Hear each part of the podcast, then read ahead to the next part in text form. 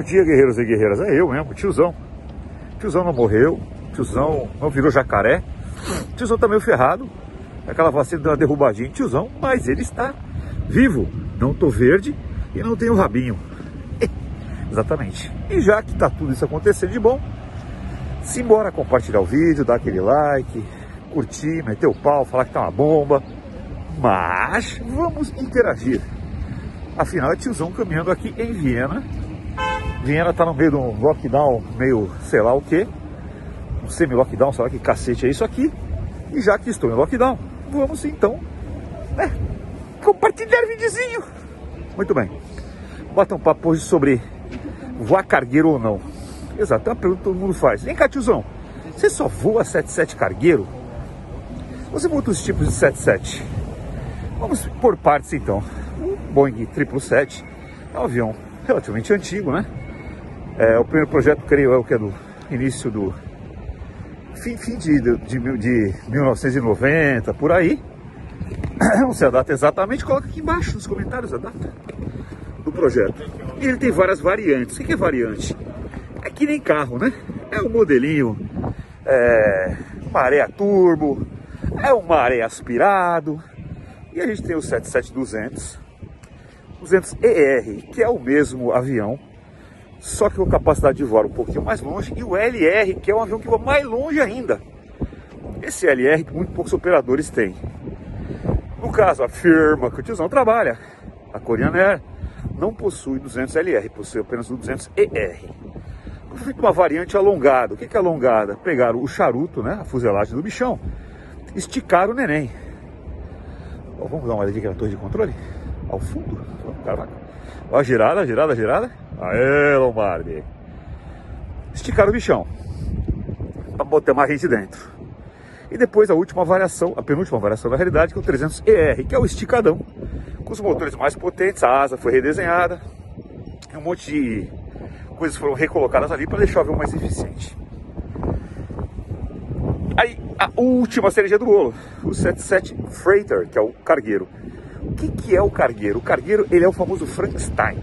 É o charuto do 77200, as asas e os motores do 77300CR, que são asas otimizadas e os motores são uma cacetada. 115 mil libras de empuxo cada motor é motor que não acaba mais, certo? Cockpit e o jeito de voar é o mesmo. Por quê? A gente voa um avião fly-by-wire. O que é fly-by-wire? Tudo que o tiozão faz dentro do avião, em termos de comandos de voo, ele é filtrado pelos computadores para gerar uma ação mecânica, ou seja, vai gerar o um movimento na superfície de comando. Captado, captado, captado. Então tem um intermediário no bagulho que é o computador. Esse intermediário faz o quê? filtra o sinal e reajusta. Ou seja, quando eu vou um 77 maior ou menor, o computador me dá sensibilidade artificial de ter a mesma reação de um avião para o outro.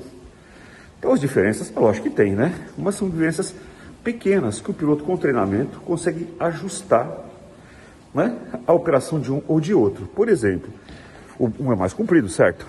Portanto, o arredondamento para o pouso, aquele quando faz assim, é um pouquinho diferente, gente, aqui, ó. Eu pude ver, né? Tá fechado o Starbucks. Starbucks fechado significa a hecatombe nuclear. Certo? Pode fechar o mundo que já era. Ou seja, esses pequenos ajustes são feitos. O 77 cargueiro tem alguns painéis diferentes, especialmente na área de ar-condicionado e pressurização, porque a gente leva carga viva. Leva vaca, boi, cavalo, serpente, pintinho, leva tudo. Você tem um controle de temperatura diferente. Fora isso, ele é exatamente o mesmo avião. O que, que as empresas fazem? Comun... Eu não sei como é que fala em português, está comunality. Por favor, coloca aqui nos comentários o que seria. Ou seja, one size fits all. O piloto que voa o 77200 300-300R voa o cargueiro também do mesmo jeito. Existem chaves que você inicia voando um tipo de modelo, por exemplo, você inicia um voo de passageiro e no meio você emenda num voo cargueiro. Troca de aviãozinho vai fazer a mesma coisa. Tiozão, o que, é melhor e o que, é pior? Muito relativo. Eu gosto muito de voar cargueiro, aliás, na pandemia agora eu estou voando 90% cargueiro, né? muito pouco voo de passageiro. Eu gosto de cargueiro porque o ambiente é mais descontraído, você fica, fica mais à vontade, né? Você bota uma camiseta para ficar dentro da cabine, você vai descansar, você mete o chinelo no pé, entendeu? Você fica mais à vontade. Qual é a parte, o downsizing disso? A gente, a gente faz o nosso rango, né? Ou seja, você cozinha o seu próprio rangão. Não tem comissário, ah, cachorrinho ali, não tem comissário a bordo, a gente mesmo que se viramos, né? E o espaço físico é um espaço um pouquinho menor, então um pouquinho mais confinado, uma vez que a maior parte do avião ele é feito para carregar carga, né? Tem só umas cadeirinhas para você sentar, uma mini galha ali, um banheiro e um sarcófagozinho, que é aquele descanso horizontal para você dar aquela capotada no meio do voo. Não tem porta na cabine do cargueiro também, tem só uma cortina, porque porta é peso. É mecanismo e neguinho otimiza que dá de peso para colocar carga paga para deixar a companhia feliz e todo mundo happy, happy, happy no fim. Certo?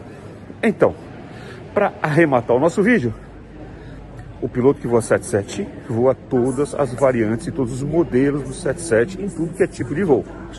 Se assim não fosse, já imaginou? O piloto que voa bumbo, por exemplo, que a firma tem bumbo. Tem bumbo cargueiro e bumbo passageiro. Os comandantes voam 747-400 que ainda tem aqui e o Dash 8.